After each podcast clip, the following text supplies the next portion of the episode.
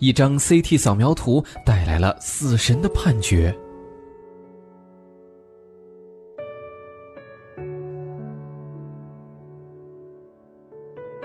卡拉尼迪医生站在那儿，手里拿着一张病人的 CT 扫描结果。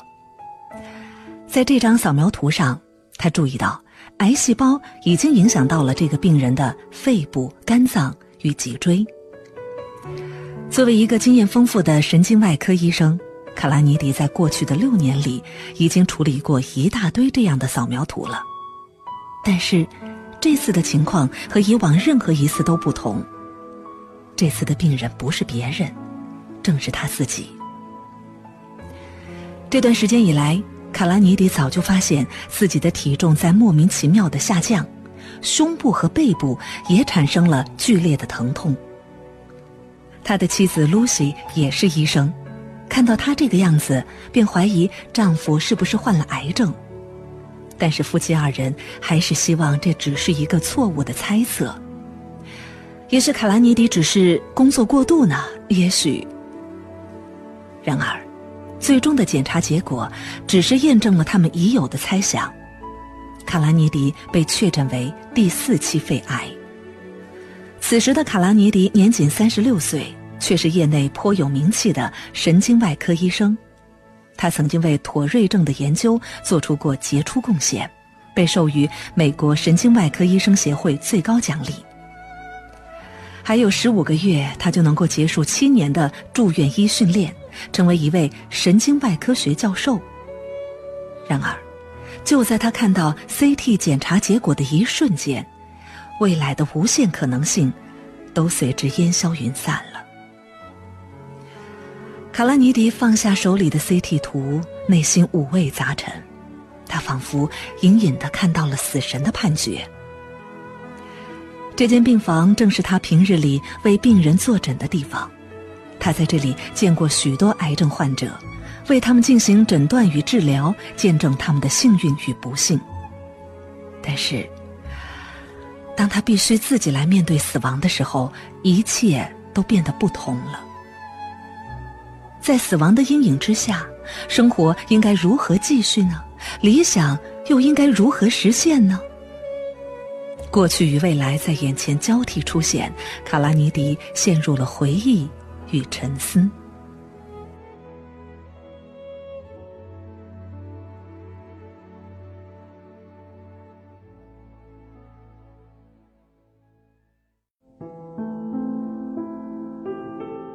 回忆过去，一个文学青年弃文从医。二十多年以前，年少的卡拉尼迪从未想过自己将来会成为一名医生。当大人问他以后想要做什么的时候，小卡拉尼迪只会说他想要当一个作家。虽然出生于医学世家，卡拉尼迪却对文学非常狂热。他从小接触各种的文学经典，到十二岁的时候，已经可以阅读哥哥在大学里读的书籍了。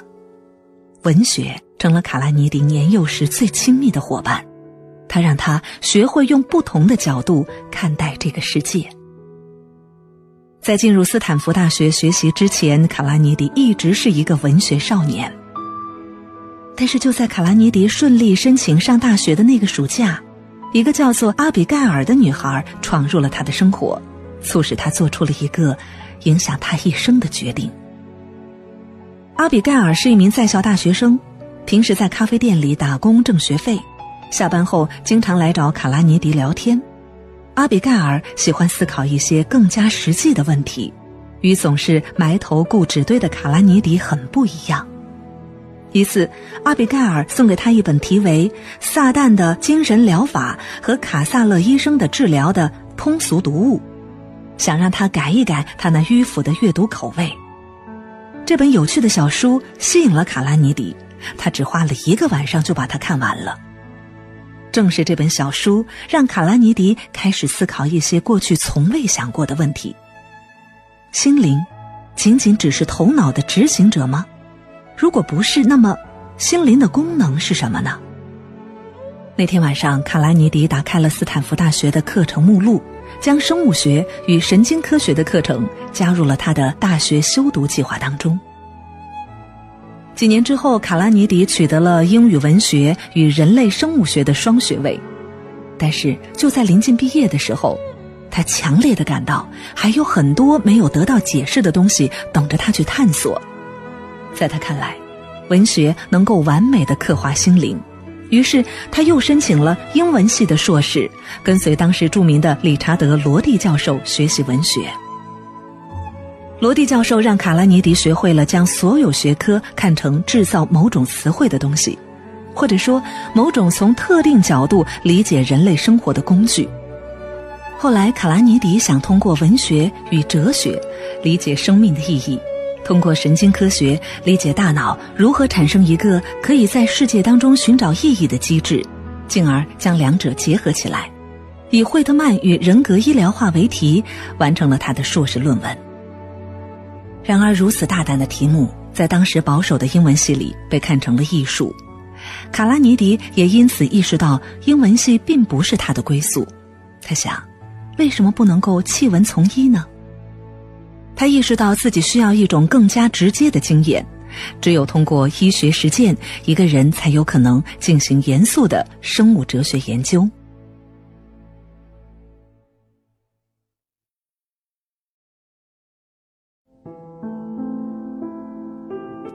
在医学院的痛苦训练，让他明白了医学的本质。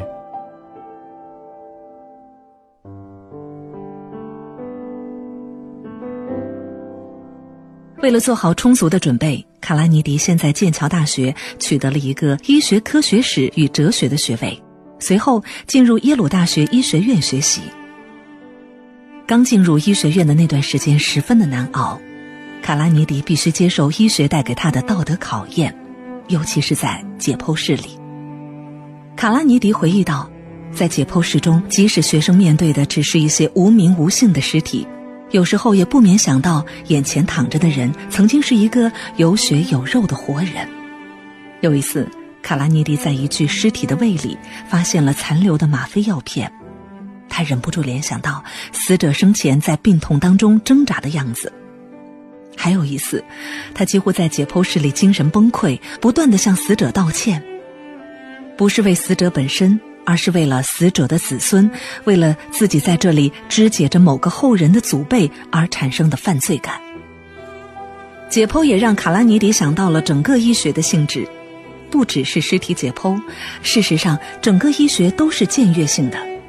卡拉尼迪认为，医生总是无孔不入的侵犯他人的身体，医生总是看到一个人最为脆弱、最为害怕以及最为私密的时候。医生把人带到这个世界上来，再将他们送到另一个世界里去。在这个意义上，医学对于人体来说是充满暴力的。但是从另外一个角度来说，进行医学实践等于是见证死亡的双重秘密。它既见证了死亡在人类体验上的表现形式，又见证了它在生物学上的表现形式，既是极其个人的，同时又是完全客观的。在与死亡搏斗中展现出的一种英雄般的责任感，也正是医生这一职业的伟大之处。在医学院经过一年的训练后，卡拉尼迪开始在大小诊所医院里面实习，将学来的理论知识付诸实践。在实战当中，卡拉尼迪感到肩上的担子更加沉重了。在最初的几次手术当中，他会因为紧张而不住的手抖，因为压力太大而险些崩溃。到了第四年，他看着很多同学纷纷改行，从神经外科转到放射科或者是皮肤病科，那些科室有更加人性的工作时间、更高的报酬以及更小的压力。但是卡拉尼迪还是坚持留在了神经外科。他意识到，尽管所有的医生都治疗疾病，但是神经外科医生治疗的却是人的身份认知问题。大脑让我们能够感知这个世界，每一次脑手术都必定是一次对自我本质的操作。对于神经外科医生来说，他们的使命不只是治疗生理上的痛苦，更应该是帮助病人慢慢的找到他们生活的意义。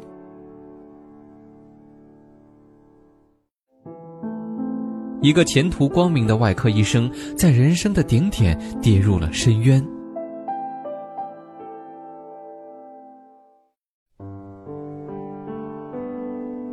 结束了耶鲁大学医学院的学习之后，卡拉尼迪便和同为医生的妻子露西一起前往加州，开始了漫长而艰难的住院医训练。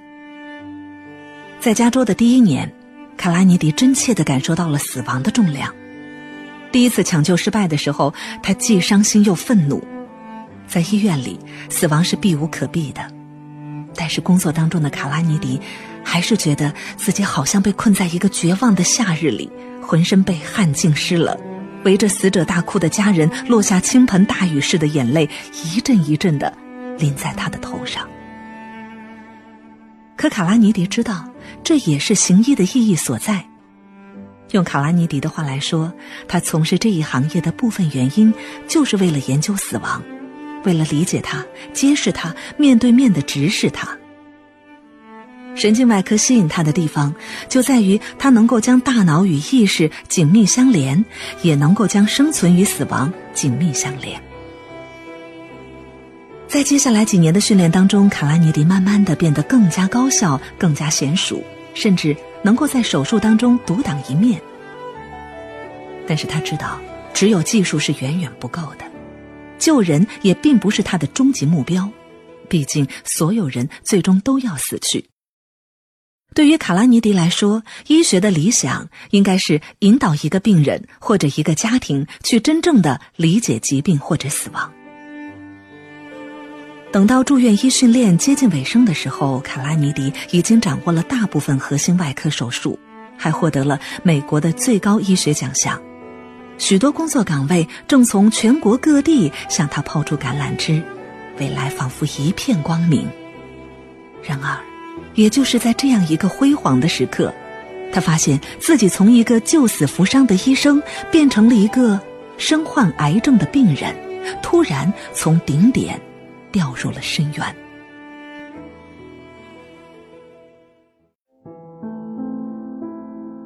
死亡的焦虑是无法从数学概率中找到解药的。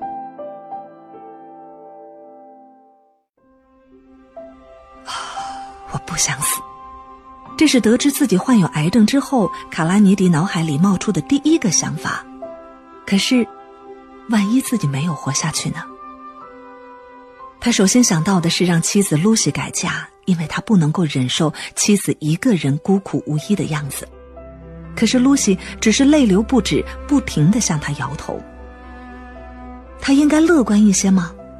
不错，他的医生艾玛告诉他治疗还有希望，可他却开始思考：希望到底是什么呢？希望一词有一种信心与渴望的意味。但是他对生命的渴望却没有他对死亡的信心来的大。那么，希望只是让你对生命多一点渴望吗？希望是否依赖于医生给你提供的生存曲线呢？如果不是，那么希望是不是意味着根据现有的医学统计数据，这种病是治不了？但是根据医学的发展速度，未来有一天就能够治愈了呢？不。人与统计数据之间的关系恐怕没有那么简单。卡拉尼迪突然想到，当他从医生变成病人的时候，他和统计数据之间的关系也变了。作为一个病人，太在乎统计数据，就像用盐水治疗口渴。死亡的焦虑是无法从数学概率当中找到解药的。卡拉尼迪想到这儿，深深的叹了一口气。一切都好像是上帝和他开的一个玩笑。他还有那么多的雄心壮志，他已经为他们奋斗了那么多年，似乎马上就要实现了。可上帝却偏偏横刀夺爱。想到未来，卡拉尼迪只看到一片空空如也的沙漠，残酷而荒凉，像是刚刚经历了一场沙尘暴，一切熟悉的东西都被卷走了。这种强烈的不确定感迫使他采取行动。第一个需要解决的问题就是是否要一个孩子。卡拉尼迪和露西其实早就有了要孩子的计划，只是一直迟迟没有实行。在癌症的威胁下，这成了一个关乎三个人命运的难题：是在自己死后让妻子独自生活，还是让一个终将失去父亲的孩子来同他作伴呢？是简单的死去，还是挣扎着生活？他和露西反复讨论，最终还是决定要一个孩子。这不是一个轻易的决定，三个人必须要承受最后那天的道别。这也许会让卡拉尼迪走得更加痛苦，但在这么多年和死亡相处的过程当中，卡拉尼迪已经领悟到了这样一个道理：最简单的死法，不一定是最好的。他不愿意那样简单的死去，他希望孩子可以为他延续生命，一切都还为时未晚。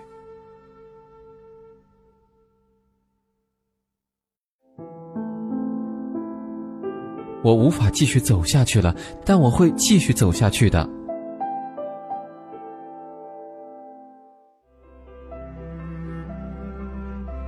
症治疗进行到第六周的时候，根据 CT 检查的结果，卡拉尼迪的肿瘤有了明显的消减。卡拉尼迪看着检查报告，长长的松了一口气，病情终于控制住了。但接下来应该做什么呢？他的医生艾玛曾经建议过，如果他热爱自己的工作，不妨大胆的重回岗位。他曾经犹豫过，但是目前看来，回去工作并不是不可能的事情。然而，他仍然担心未来的变数，他不知道他究竟还剩下多少时间。在死亡的胁迫之下，任何行动都充满了令人无力的不确定感。卡拉尼迪的内心在不断的挣扎着。我该做什么？我又能做什么呢？病人、科学家还是教授、生物伦理学家吗？神经外科医生吗？全职爸爸吗？作家吗？如果继续撑下去，我又能够撑多久呢？他感到自己迷失在生命的荒原里，无法从科学研究当中找到支撑他的力量。于是，他开始重新阅读文学作品。托尔斯泰的《伊凡·伊里奇之死》，纳盖尔的《心灵与哲学》，伍尔夫、卡夫卡、蒙田以及癌症患者的回忆录，任何谈及死亡的东西。在这段时间里，是文学重新赋予了他生命。一天晚上，正在读书的卡拉尼迪突然想到了塞缪尔·贝克特的名言：“我无法继续走下去了。”但是紧接着，他想到这句话的后面还跟着一句话：“但我会继续走下去的。”这像一个天启一样，给了卡拉尼迪莫大的鼓励。他反复的念着这几个字：“我无法继续走下去了，但是我会继续走下去的。”这天晚上，他做出了一个大胆的决定：他要回到手术台。一开始的时候，卡拉尼迪也忍不住问自己：“可我为什么要回去呢？”最后，他是这样对自己说的：“因为我做得到，因为那就是我，因为我必须学习以一种不同的方式生活，将死亡看成一个不断重访的客人。即使我会死去，可我现在正在全力生活着，直到真正死去的那一刻。”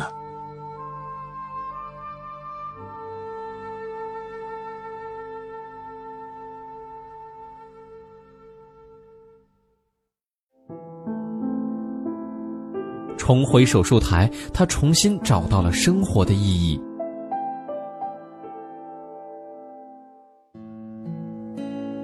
回到手术台是一个痛苦的过程，在进行第一次手术时，卡拉尼迪差点昏倒在手术台上。尽管及时恢复了体力，手术对卡拉尼迪来说却变得毫无乐趣可言了。过去做手术的时候，卡拉尼迪总会有一种发自内心的满足感。可现在，取而代之的是生理上的恶心、疼痛和疲倦，以及克服生理不适的努力。每天晚上回到家，他就必须吞下一大堆的止痛药，然后爬到床上，在已经怀孕的妻子身旁躺下，疲惫不堪，却又难以入睡。他渐渐发现，现在的自己力不从心，充其量只是一个手术技师，无法完全承担一个主治医师的责任。他感到自己在用癌症作为一个可以在工作上不负责的借口。他不想这样，他必须重新调整自己的状态。在接下来的日子里，他开始每天早到晚归，不顾身体上的不适，把每天的工作时间延长到十三个小时，尽心尽力的照顾每一个病人，在手术时全力以赴。他又有了过去那种无比的满足感。尽管现在他的身体极其虚弱，但是和病人重新建立起来的信任关系，又使他重新找到了生活的意义。这是疾病教给他的重要一课。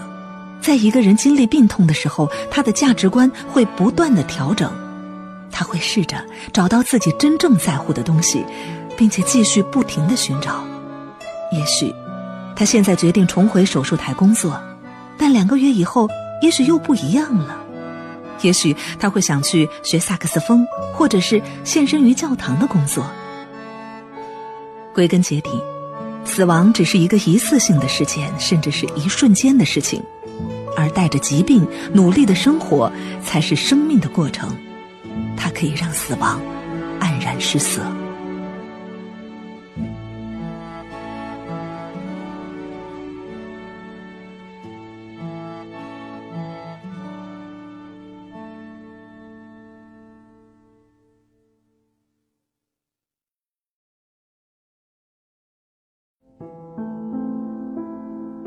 生命是可以战胜死亡的。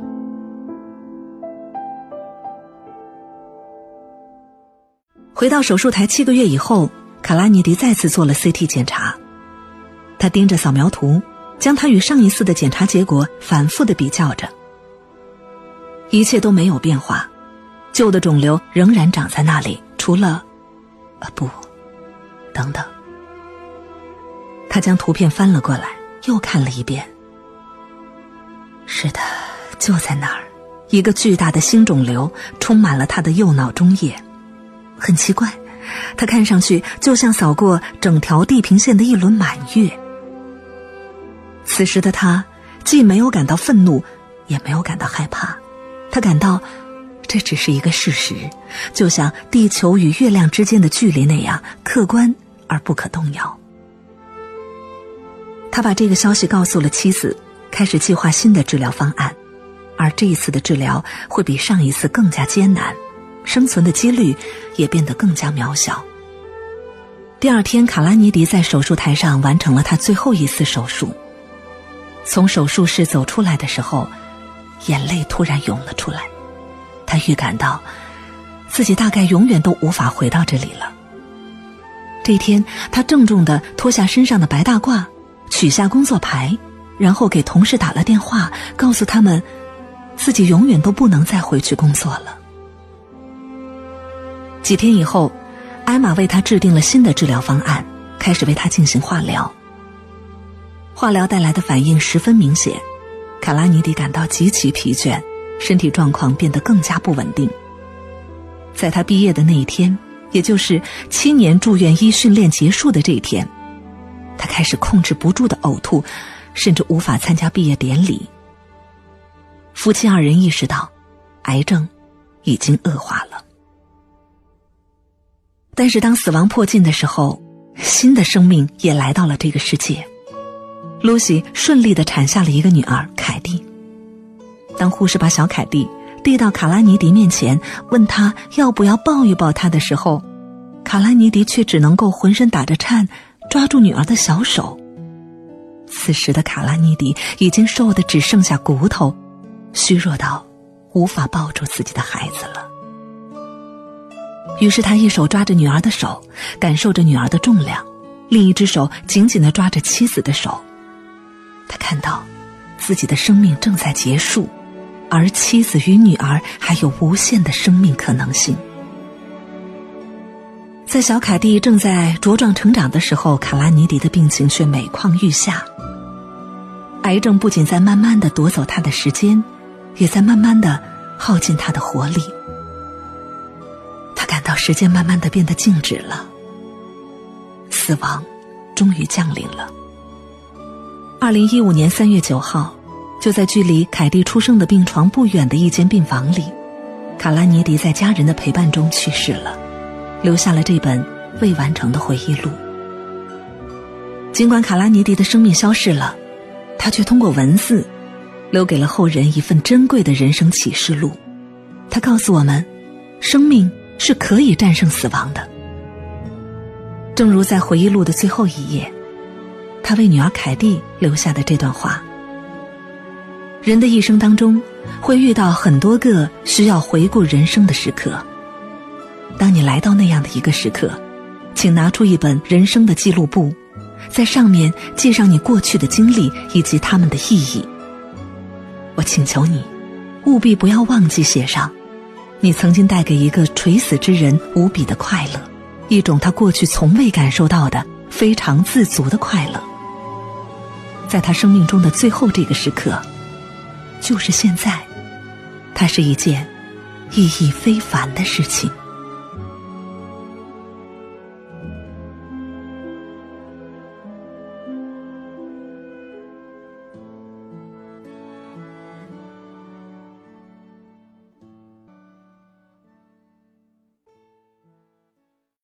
本节目由路上读书授权喜马拉雅 FM 独家播出。